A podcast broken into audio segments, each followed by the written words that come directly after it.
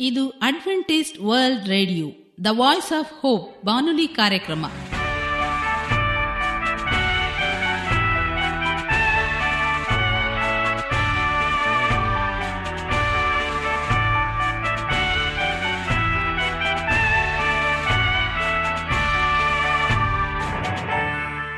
ನಮಸ್ಕಾರ ಪ್ರೀತಿಯ ಕೇಳುಗರೆ, ನಮ್ಮ ನಿಲಯದ ಕನ್ನಡ ಕಾರ್ಯಕ್ರಮಕ್ಕೆ ತಮ್ಮೆಲ್ಲರಿಗೂ ಆತ್ಮೀಯ ಸುಸ್ವಾಗತ. ಮುಂದಿನ ಮೂವತ್ತು ನಿಮಿಷಗಳಲ್ಲಿ ಸುಮಧುರವಾದ ಹಾಡುಗಳು, ಆರೋಗ್ಯದ ಸಂದೇಶ, ಮಕ್ಕಳಿಗೆ ನೀತಿ ಕಥೆಗಳು ಹಾಗೂ ದೇವರ ವಾಕ್ಯವನ್ನು ಕೇಳೋಣ. ಈ ಕಾರ್ಯಕ್ರಮ ನಿಮಗೆ ಸಂತೋಷವನ್ನು ಕೊಡಲೆಂದು ಕೋರುತ್ತೇವೆ. ಈ ಕಾರ್ಯಕ್ರಮದ ಪ್ರಾರಂಭದಲ್ಲಿ ಸುಮಧುರವಾದ ಗೀತೆಯೊಂದನ್ನು ಕೇಳೋಣ.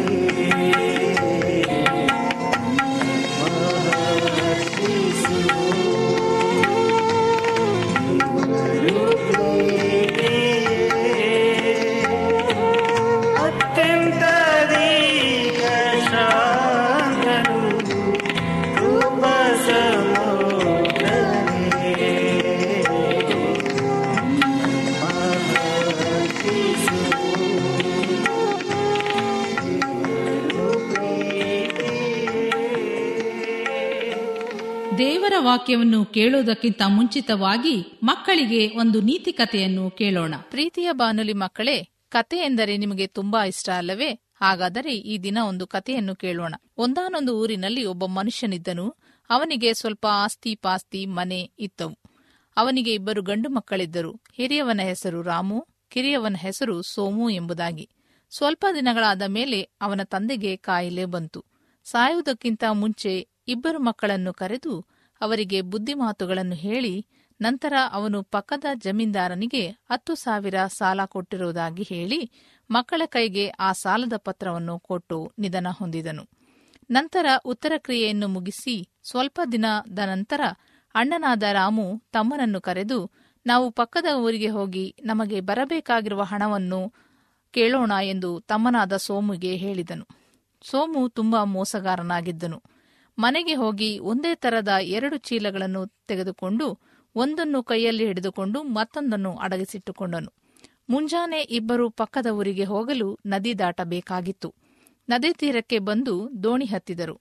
ನಂತರ ಆ ಊರಿಗೆ ತಲುಪಿ ಆ ಜಮೀನ್ದಾರನನ್ನು ಸಂಧಿಸಿ ತಂದೆಗೆ ಕೊಡಬೇಕಾದ ಸಾಲವನ್ನು ಕೊಡುವಂತೆ ಪತ್ರ ತೋರಿಸಿದರು. ಜಮೀನ್ದಾರನು ಅವರನ್ನು ಉಪಚರಿಸಿ ಹತ್ತು ಸಾವಿರ ಹಣವನ್ನು ಕೊಟ್ಟು ಕಳಿಸಿದನು. ಇಬ್ಬರಿಗೆ ಸಂತೋಷ. ಆದರೆ ತಮ್ಮ ತಾನು ತಂದಿದ್ದ ಚೀಲದಲ್ಲಿ ಆ ಹಣವನ್ನು ಹಾಕಿಕೊಂಡ ನಂತರ ಇಬ್ಬರೂ ನದಿ ತೀರಕ್ಕೆ ನಡೆದರು. ದಾರಿಯಲ್ಲಿ ತಮ್ಮ ಮತ್ತೊಂದು ಚೀಲದಲ್ಲಿ ಅಡಗಿಸಿಟ್ಟು ಅದರಲ್ಲಿ ಕಲ್ಲು ತುಂಬಿಟ್ಟುಕೊಂಡಿದ್ದನು. ನದಿ ತೀರಕ್ಕೆ ಬಂದು ದೋಣಿ ಹತ್ತಿದರು. ದೋಣಿ ನದಿ ಮಧ್ಯಕ್ಕೆ ಬಂದಾಗ ತಮ್ಮ ಜೋರಾಗಿ ಕಿರ್ಚಿಕೊಂಡನು. ಏನು ಎಂದು ಅಣ್ಣ ಕೇಳಿದನು. ಹಣದ ಚೀಲ ನೀರಿನೊಳಗೆ ಬಿದ್ದು ಹೋಯಿತು ಎಂದು ಜೋರಾಗಿ ಅಳುವ ನಾಟಕವಾಡಿದನು. ಅಣ್ಣ ಅವನನ್ನು ಸಮಾಧಾನಪಡಿಸಿ ಮನೆಗೆ ಕರೆತಂದು ಹೋಗಲಿ ಬಿಡು, ಚಿಂತೆ ಮಾಡಬೇಡ ಎಂದು ಹೇಳಿದನು. ತಮ್ಮ ಖುಷಿಯಾಗಿ ಮನೆಗೆ ಹೋಗಿ ಮತ್ತೊಂದು ಚೀಲವನ್ನು ಬಿಚ್ಚಿ ನೋಡಿದನು. ಅವನಿಗೆ ಆಘಾತವಾಯಿತು. ಯಾಕೆಂದರೆ ಕಲ್ಲು ತುಂಬಿದ್ದ ಚೀಲ ಎಂದುಕೊಂಡ ಚಿನ್ನದ ನಾಣ್ಯಗಳನ್ನು ತುಂಬಿದ ಚೀಲವನ್ನು ನೀರಿನಲ್ಲಿ ಹಾಕಿ ನಂತರ ಅವನು ಪಶ್ಚಾತ್ತಾಪಪಟ್ಟು ಅಣ್ಣನಿಗೆ ನಾನು ಮೋಸ ಮಾಡಿದ ಪ್ರಯುಕ್ತ ದೇವರು ನನಗೆ ಸರಿಯಾಗಿ ಪಾಠ ಕಲಿಸಿದನು ಅಂದುಕೊಂಡು, ಕೆಲವು ದಿನಗಳು ಕಳೆದ ಮೇಲೆ ಒಬ್ಬ ಮಹಿಳೆ ಮೀನು ಮಾರಲು ಬಂದಿದ್ದಳು. ಅತ್ತ ಮಾರುತ್ತಾ ಬಂದಳು. ಅಣ್ಣ ರಾಮು ಒಂದು ಮೀನನ್ನು ಕೊಂಡು ನಂತರ ಅದನ್ನು ತೊಳೆದು ಸ್ವಚ್ಛಪಡಿಸಲೆಂದು ಅದರನ್ನು ಹೊಟ್ಟೆಯನ್ನು ಸೀಳಿದನು. ಒಳಗೆ ನೋಡಿದ ಆಶ್ಚರ್ಯ ಕಾದಿತ್ತು. ನದಿಯಲ್ಲಿ ತಮ್ಮ ಹಣದ ಚೀಲವನ್ನು ಬಿಳಿಸಿದ್ದು ಮೀನಿನ ಹೊಟ್ಟೆಯಲ್ಲಿತ್ತು. ತುಂಬಾ ಸಂತೋಷದಿಂದ ತಮ್ಮನ ಬಳಿಗೆ ಬಂದು ಅವನಿಗೆ ಎಲ್ಲ ವಿಷಯ ತಿಳಿಸಿ ಐದು ಸಾವಿರ ತಮ್ಮನಿಗೆ ಕೊಟ್ಟು ಇನ್ನುಳಿದ ಐದು ಸಾವಿರವನ್ನು ತಾನು ಇಟ್ಟುಕೊಂಡನು. ಸಂತೋಷದಿಂದ ಬಾಳಿದನು. ತಮ್ಮನು ಅಣ್ಣನಿಗೆ ಮೋಸ ಮಾಡಿದ್ದಕ್ಕೆ ತಾನು ಪಶ್ಚಾತ್ತಾಪಪಟ್ಟು ದೇವರಲ್ಲಿ ಕ್ಷಮಾಪಣೆಯನ್ನು ಕೇಳಿದನು ಮತ್ತು ಅಣ್ಣನಿಗೂ ಕ್ಷಮೆ ಕೇಳಿದನು. ಮಕ್ಕಳೇ, ನಾವು ಸಹ ನಂಬಿಗಸ್ತರಾಗಿರೋಣ. ಮೋಸ ವಂಚನೆ ಮಾಡಬಾರದು. ಮಾಡಿದರೆ ಶಿಕ್ಷೆ ಖಂಡಿತ. ದೇವರು ನಿಮ್ಮನ್ನು ಆಶೀರ್ವದಿಸಲಿ. ನಮಸ್ಕಾರ. ಈಗ ಮತ್ತೊಂದು ವಿಶೇಷ ಗೀತೆಯೊಂದನ್ನು ಕೇಳೋಣ. ಈ ಹಾಡನ್ನು ಕೇಳಿದ ಮೇಲೆ ನಿಮ್ಮ ಮನಸ್ಸು ದೇವರ ವಾಕ್ಯವನ್ನು ಕೇಳಲು ಸಿದ್ಧವಾಗಿದೆ ಎಂದು ತಿಳಿದಿದ್ದೇವೆ.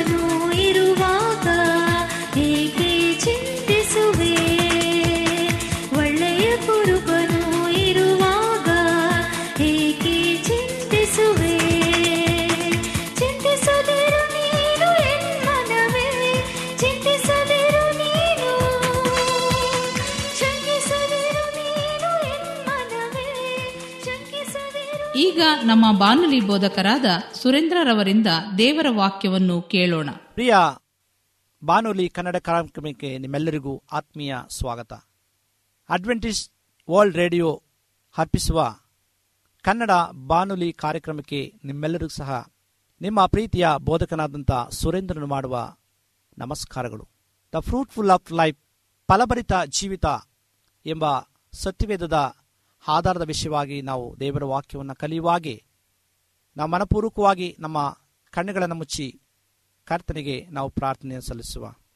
ನಮ್ಮನ್ನು ಬಹಳವಾಗಿ ಪ್ರೀತಿಸುವಂತಹ ಪರಲೋಕದ ತಂದೆಯಾದ ದೇವರೇ, ನಿನ್ನ ಪರಿಶುದ್ಧ ನಾಮಕ್ಕೆ ಸ್ತೋತ್ರ ಉಂಟಾಗಲಿ. ಈ ಸಮಯದಲ್ಲಿ ಕರ್ತನೆ, ಈ ವಾಕ್ಯವನ್ನು ಆಲಿಸುವಂಥ ಎಲ್ಲ ಪ್ರಿಯ ಭಕ್ತಾದಿಗಳನ್ನು ನೀನು ಆಶೀರ್ವದಿಸು. ಈ ವಾಕ್ಯವು ಕರ್ತನೆ ನೆಲೆಯೂರಿ, ಅದರಂತೆ ನಾವು ಇನ್ನಿತರಿಗೆ ಬೆಳಕಾಗಿ ಜೀವಿಸುವಂತೆ ನೀನು ಸಹಾಯ ಮಾಡಿ ನಡೆಸಬೇಕಾಗಿ. ನಮ್ಮ ಒಡೆಯನೂ ರಕ್ಷಕನೂ ಆದಂಥ ಯೇಸು ಕ್ರಿಸ್ತನ ಮೊದಲ ನಾಮದಲ್ಲಿ ತಮ್ಮ ಪಾದಕ್ಕೆ ಅಡಬಿದ್ದು ಬೇಡಿಕೊಳ್ಳುತ್ತೇವೆ ತಂದೆ. ಆಮೇನ್.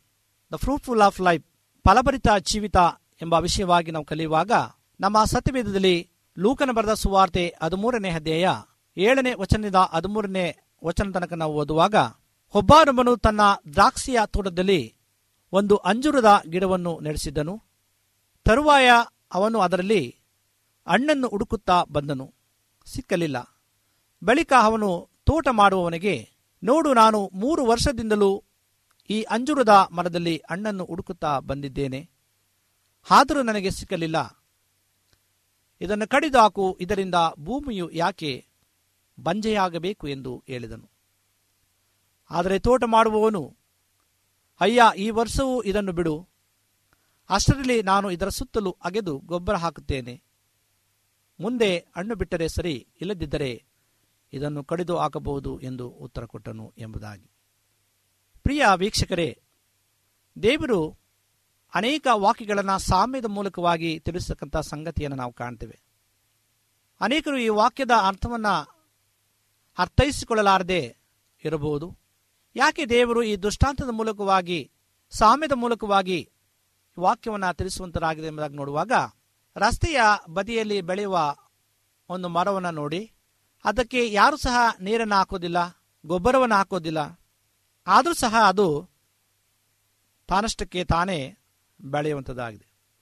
ಆದರೆ ಆ ದ್ರಾಕ್ಷಿ ತೋಟದ ಮಧ್ಯದಲ್ಲಿ ಇಟ್ಟು ಆ ಮರವನ್ನು ಅದಕ್ಕೆ ನೀರನ್ನು ಕೊಟ್ಟು ಗೊಬ್ಬರವನ್ನು ಹಾಕಿ ಫಲವನ್ನು ಪಡೆಯಬೇಕಂತ ಒಂದು ಮಹಾದಾಸೆ ಆ ತೋಟದ ಮಾಲೀಕನಿಗೆ ಇತ್ತು ಎಂಬುದಾಗಿ.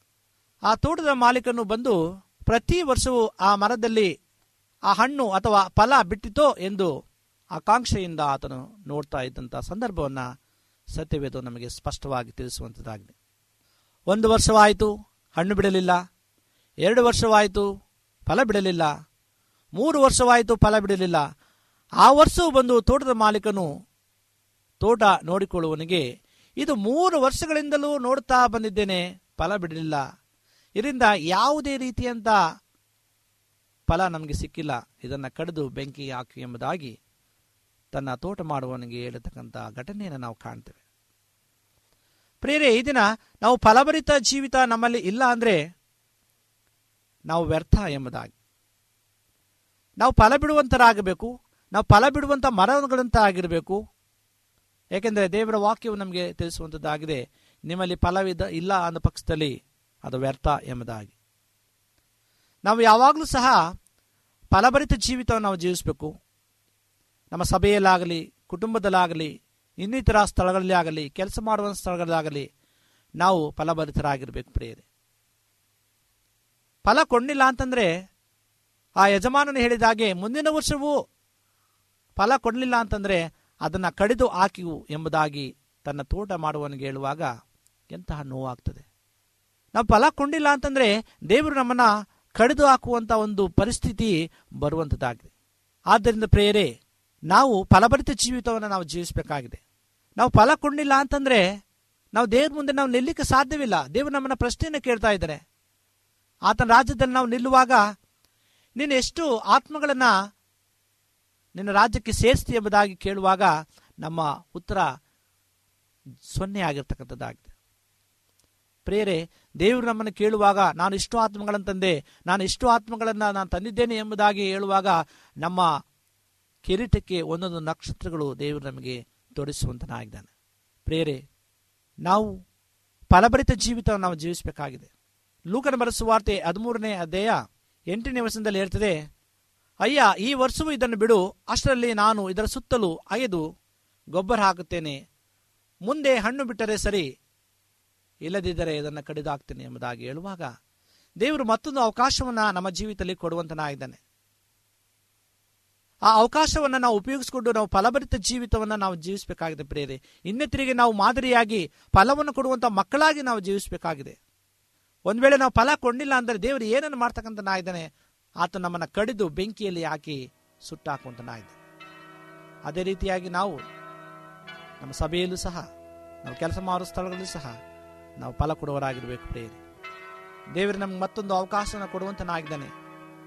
ಆ ಅವಕಾಶವನ್ನು ನಾವು ಉಪಯೋಗಿಸಿ ನಮ್ಮ ಸಭೆಯನ್ನ ಮತ್ತು ನಮ್ಮ ಕುಟುಂಬಗಳನ್ನು ನಾವು ಫಲಭರಿತ ಜೀವಿತವಾಗಿ ನಾವು ಮಾರೋಣ ಫಲ ಕೊಡುವಂತರಾಗೋಣ. ಇಸ್ರಾಯೇಲನ ದೇವರು ಆರಿಸಿಕೊಂಡನು. ಸ್ವಕೀಯ ಜನರಾಗಿ ತನ್ನ ಪ್ರಜೆಗಳಾಗಿ ಆರಿಸಿಕೊಂಡನು. ಆದರೆ ಇಸ್ರಾಯೇಲ್ ಏನು ಮಾಡಿದರು? ದೇವರನ್ನ ದೂಷಣೆ ಮಾಡಿದರು. ಬಿಟ್ಟು ಹೋದರು.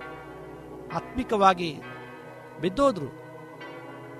ಇದನ್ನೇ ಪ್ರೇರೆ ನಾವು ಆತ್ಮಿಕವಾಗಿ ಬೀಳದೆ ಕರ್ತನ ಎದುರು ನೋಡ್ತಾ ಆತನ ಒಂದು ಸಾನ್ನಿಧ್ಯದಲ್ಲಿ ನಾವು ಆತನ ಪ್ರಸನ್ನತೆಯನ್ನು ಅನುಭವಿಸಿ ನಾವು ಫಲ ಕೊಡುವರಾಗಬೇಕೆಂತಲೂ ಫಲಭರಿತ ಜೀವಿತ ನಾವು ಜೀವಿಸಬೇಕೆಂತಲೂ ದೇವರು ನಮ್ಮನ್ನು ಅಪೇಕ್ಷೆ ಪಡುವಂತನಾಯಿತು ನಾವು ಫಲ ಕೊಡುವಾಗ ನಿಜವಾಗೂ ಸಹ ದೇವರಿಗೆ ಸಂಪೂರ್ಣವಾದಂಥ ಸಂತೋಷ ಕಾಣುವಂಥದ್ದಾಗಿದೆ ಆ ಸಂತೋಷದಲ್ಲಿ ನಾವು, ನೀವು ಪಾಲುಗಾರಾಗ್ತಕ್ಕಂಥರಾಗಿದ್ದೇವೆ ಆ ಫಲ ಕೊಡುವ ಜೀವಿತವನ್ನು ನಾವು ಜೀವಿಸುವ ಫಲಭರಿತರಾಗಿ ನಾವು ಕರ್ತನ ಸನ್ನಿಧಾನದ ನಿಂತುಕೊಳ್ಳುವ ಆಗ ದೇವರು ನಮ್ಮ ನಿಮ್ಮೆಲ್ಲರನ್ನ ಆತನ ಆಶ್ರಯಿಸಿ ಆ ಸಂತೋಷಕರವಾದಂಥ, ಭಾಗ್ಯಕರವಾದಂಥ ಆ ಜೀವಮಾಲೆಯನ್ನು ನಮ್ಮ ನಿಮ್ಮೆಲ್ಲರಿಗೂ ಆತನು ಕೊಡುವಂತನಾಗಿದ್ದಾನೆ. ದೇವರು ನಿಮ್ಮನ್ನು ಆಶೀರ್ವದಿಸಲಿ ಆಮೇಲೆ ಿ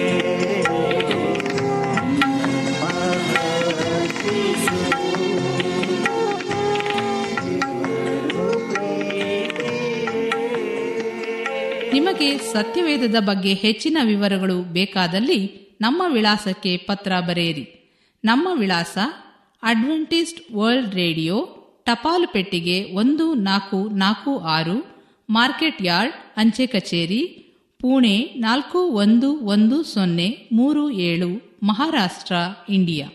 ನಮ್ಮ ಫೋನ್ ನಂಬರ್ ಸೊನ್ನೆ ಒಂಬತ್ತು ಸೊನ್ನೆ ಆರು ಸೊನ್ನೆ ಆರು ಎಂಟು ನಾಲ್ಕು ಏಳು ಏಳು ಮೂರು. ಧನ್ಯವಾದಗಳು. ಮತ್ತೆ ಇದೇ ಸಮಯಕ್ಕೆ ನಿಮ್ಮನ್ನು ಭೇಟಿ ಮಾಡುತ್ತೇವೆ. ದೇವರು ನಿಮ್ಮನ್ನು ಆಶೀರ್ವದಿಸಲಿ. ನಮಸ್ಕಾರಗಳು.